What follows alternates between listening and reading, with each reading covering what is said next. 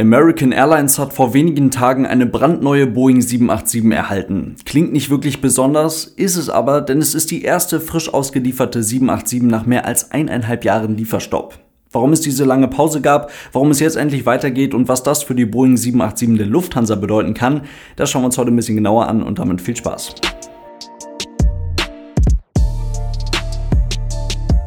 Und damit hallo und ganz herzlich willkommen. Ich hoffe, es geht euch gut. Eineinhalb Jahre Auslieferungsstopp. Das ist eine verdammt lange Zeit, vor allem für ein Flugzeug, dessen Kinderkrankheiten längst beseitigt sein sollten. Boeing baute die erste 787 ja schon vor mittlerweile etwa 15 Jahren. Das war im Mai 2007. Das erste Mal aus der Halle geholt, also zum sogenannten Rollout, kam es im Juli 2007. Bis zum ersten Flug vergingen dann aber wieder zweieinhalb Jahre. Der war dann im Dezember 2009 und bis zur ersten Auslieferung von da aus waren es nochmal fast zwei Jahre. Die war dann im September 2011. Da ging die erste Maschine dann endlich an ANA nach Japan. Drei Jahre später als ursprünglich geplant. Und trotzdem sollte die 787 ein riesiger Erfolg sein, das wusste man auch da schon. Knapp 700 Bestellungen hatte man für verschiedene Versionen der Maschine bereits zum Zeitpunkt dieses sogenannten Rollouts einsammeln können.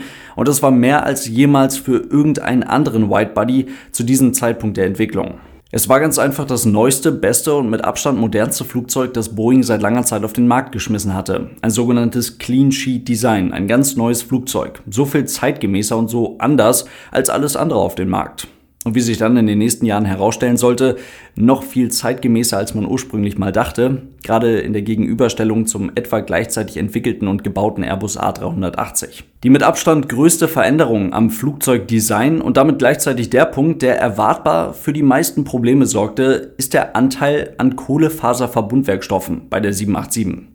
Ihre Verwendung im Flugzeugbau in riesigen Einzelteilen für Rumpf und Tragflächen ist sehr kompliziert, teuer und verdammt aufwendig. Boeing musste in der Entwicklung der 787 der FAA, also der Luftfahrtbehörde der Vereinigten Staaten, mit einer Art Crashtest beweisen, dass die Überlebenschancen für Passagiere in einem verunglückten Kohlefaserverkehrsflugzeug mindestens genauso hoch sind wie in einem konventionellen Metallrumpf. Und keine Angst, die mussten dafür keine komplette 787 crashen, sondern ganz simpel ausgedrückt, ganz einfach ein Teil des Rumpfes aus Kohlefaserverbundwerkstoffen aus ein paar Metern fallen lassen, um so dann eine bis dahin noch nicht möglich gewesene Computersimulation zu erstellen, mit der man dann berechnen konnte, ob das Ganze gleich sicher war oder eben nicht. Und das Ergebnis war, es funktioniert. Es ist mindestens genauso sicher.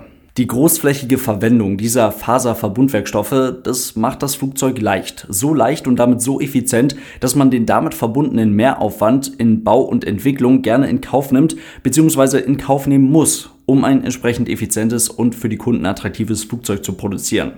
Boeing machte hier einen wirklich riesigen Schritt. Während alle bis dahin gebauten Maschinen von Boeing prozentual weniger Kohlefaserverbundwerkstoffe nutzten als die Konkurrenzmodelle von Airbus, wurde mit der 787 die Nummer einmal umgedreht. 50 Prozent der Maschine, bezogen auf das Gewicht des Flugzeuges, ist Kompositmaterial. Beim A330 Neo sind es nur 14%. Prozent. Das ging nicht zuletzt auch mit einer zumindest für Boeing recht neuen Strategie. Und zwar ließ man so gut wie alle Teile der 787 von irgendwelchen Zulieferern irgendwo auf der Welt fertigen. Und da geht es nicht nur um Kleinstteile, sondern auch um beispielsweise die Tragflächen. Die kommen bei der 787 aus Japan und wurden nicht nur in Japan gefertigt, sondern auch dort bei Mitsubishi entwickelt. Und das ist etwas, das gab es bei Boeing so noch nie. Die ersten 787, also die Prototypen, die Testflugzeuge, beziehungsweise auch die gar nicht flugtauglichen Zellen, die man für Belastungstests brauchte, die bestanden alle Tests so, wie es vorgeschrieben war. Beispielsweise den eben angesprochenen Crash-Test, den Test der Druckkabine mit mehr als einem Bar Differenzdruck, was mehr als dem 1,5-fachen entspricht, das die Maschine je in ihrer Dienstzeit erleben wird, sowie auch den Ultimate Load Test bei dem die Maschine ebenfalls mit dem 1,5-fachen dessen belastet wird, was sie laut Zulassung jemals erreichen wird.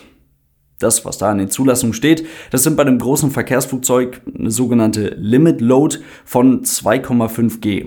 Mal dieser 1,5 Sicherheitsfaktor, dann kommt man auf die hier getestete Ultimate Load und dafür wurden die Tragflächen der 787 ganze 7 Meter und 60 Zentimeter nach oben gebogen, aber das Flugzeug hielt dem Stand und die Tragflächen sind nicht gebrochen. Anders als bei Airbus. Als die den Test gemacht haben mit dem A380, da ist beim Sicherheitsfaktor 1,45, also noch nicht bei 1,5, was man eigentlich für die Zulassung braucht, eine Tragfläche des A380 gebrochen. Deswegen musste man hier etwas nachbessern. Bei der 787 war es quasi andersherum. Das Flugzeug hatte man von Anfang an etwas zu stabil gebaut. Die ersten drei Testflugzeuge stempelte Boeing damit direkt mal als unverkäuflich ab. Bis zur etwa 20. produzierten Maschine sollte es dauern, bis Boeing das Flugzeug endlich so weit optimiert hatte, dass es endlich die versprochenen Werte einhielt. Diese Suche nach dem perfekten Kompromiss in der Entwicklung und im Bau eines ganz neuen Flugzeuges, das gibt es so gut wie immer. Bei der 787 war der Druck jetzt jedoch gewaltig, da jede weitere Verzögerung, jede neue Absprache mit den Zulieferern, jede noch so kleine zeitfressende Optimierung an dieser von Grund auf neu designten Maschine so viel Geld kostete, dass man bereits vor der ersten Auslieferung wusste, man wird deutlich über 1000 Flugzeuge verkaufen müssen, um mit dieser Maschine irgendwann überhaupt mal Geld verdienen zu können. Die Entwicklung der 787 kostete mehr als 30 Milliarden Dollar. Das ist mehr als das Sechsfache dessen, was die 777 in der Entwicklung kostete. Nur um damit mal zu verdeutlichen, wie gewaltig der Druck von Anfang an war. Und diese Lage wird ja mit fortschreitender Zeit nicht einfacher. Airbus liefert mit dem A330 Neo zwar nicht unbedingt ein so zukunftsfähiges Gegenstück zu 787, aber mit den neuen Trend 7000 Triebwerken und den angepassten optimierten Tragflächen ist das ein durchaus ähnlich effizientes Flugzeug zu einem deutlich niedrigeren Preis. Im Kapazitätsbereich darüber liegt dann der A350 und es ist ebenfalls ein sogenanntes Clean Sheet Design, also ein brandneues und auch wirklich hocheffizientes Flugzeug. Boeing aber machte mit jeder 787, die die Werkshallen verließ, mit jeder 787, die ausgeliefert wurde, ein dickes Minus. Jahrelang. Zwischen 20 und 30 Millionen Dollar pro Flugzeug operationelle Probleme und die bekannte Batterieproblematik, die dann zu einem monatelangen Grounding der bis zu diesem Zeitpunkt ausgelieferten etwa 50 Flugzeuge führte, machten die Sache ja nicht besser. Verschiedene Analysten errechneten 2016, dass man mit diesem Programm wahrscheinlich nie Geld verdienen könne, nicht mal wenn man über 2000 Dreamliner verkaufen und ausliefern würde. Und das erhöhte natürlich mit der Zeit den Druck auf die vermeintlich letzten 787, also die vermeintlich letzten 787, die dann bestellt werden, welche auch immer das sein werden, die letzten 787, die Boeing bauen wird, denn die müssten dann mit einer Marge verkauft werden können, die deutlich über der liegt, die man mit der 737 oder mit der 777 erzielen konnte. Und ob das was wird, das wird halt dann die Zukunft zeigen. Mit einem Teil des Drucks bei diesem Programm hat Boeing aber von Anfang an gerechnet. Man kann nicht davon ausgehen, dass sie alles einkalkuliert haben, aber so ein bisschen davon hatten sie durchaus auf dem Zettel. Und deswegen war es auch von Anfang an Teil der Strategie, die 787 nicht nur in Everett zu bauen, also in der Nähe von Seattle, wo die 747, die 777 und auch der 767 Frachter entsteht, sondern man wird ein neues Werk für die 787 eröffnen, und zwar in Charleston in South Carolina. Der Standort versprach Wachstum, kaum eingeschränkte Skalierbarkeit und damit geringere Kosten, nicht zuletzt auch, weil die Mitarbeiterinnen und Mitarbeiter hier im Schnitt weniger verdienen als in Everett. Und es ist bis jetzt der einzige Ort, an dem die 787-10 gebaut werden kann, also die größte Variante der 787. Das Werk in Charleston hat allerdings ein Problem. Zuallererst beschwerten sich 787-Kunden wie beispielsweise KLM über auf den ersten Blick ehrlich gesagt ziemlich absurde Probleme wie nicht richtig festgeschraubte Sitze oder irgendwelche Klemmen, Werkzeuge, Putzlappen in den Flugzeugen, die man da vergessen hatte, aber nicht in der Kabine, sondern irgendwo hinter Verkleidung oder in Tanks des Flugzeuges. Qatar Airways entdeckte ebenfalls Beschädigungen und wollte 2019 tatsächlich nur noch Dreamliner aus Everett übernehmen. In Charleston hatte man offensichtlich ein Qualitätsproblem in Everett aber auch, wie sich später herausstellte, wenn auch nicht in so großem Ausmaße.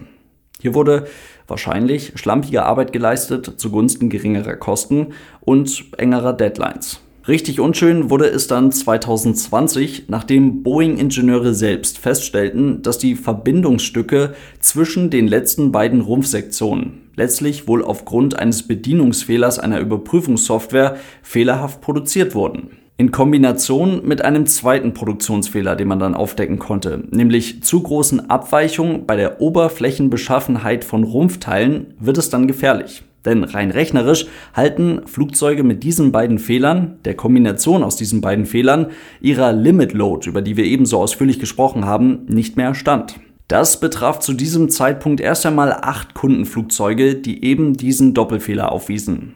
Der FAA reichte eine Überprüfung dieser acht Flugzeuge allerdings nicht und so ortete man stattdessen die Kontrolle von etwa 900 von ca. 1000 ausgelieferten Dreamlinern an. Boeing blieb nach dem Fund eines weiteren Produktionsfehlers am Höhenleitwerk der Maschinen und an dem vorderen Druckschott plus einige weitere Sachen nichts anderes übrig, als die durch Corona eh schon heruntergefahrene Auslieferung komplett zu stoppen.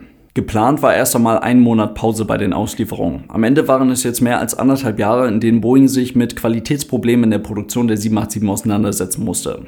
Jetzt hat die FAA aber anerkannt, was Boeing verändert hat in der Wartung, in der Produktion und im Werk in Charleston bei der Produktion der 787 und damit ist das Thema erst einmal wieder vom Tisch. Die 787 ist wieder für weitere Auslieferungen zugelassen Boeing kann wieder Maschinen an Kunden übergeben, hat es jetzt mit American Airlines vor ein paar Tagen getan. Und trotzdem setzt diese ganze Geschichte nochmal ein deutlich dickeres Fragezeichen hinter die Frage, ob Boeing mit diesem Flugzeug jemals Geld verdienen kann. Etwas Positives hat es aber.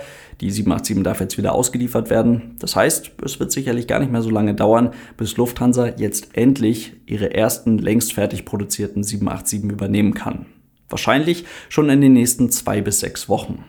In diesem Sinne soll es das heute gewesen sein. Vielen Dank fürs Zuhören. Ich hoffe, es waren ein paar spannende Infos für euch mit dabei. Denkt dran, ihr findet das Ganze natürlich mit schönen Bildern zum Anschauen, auch auf YouTube in Videoversion. Und falls ihr diese Podcast-Version der Aero News unterstützen wollt, dann gibt es dafür auch eine Patreon-Seite. Vielen Dank für euren großartigen Support, Leute. Bis zum nächsten Mal und tschüss.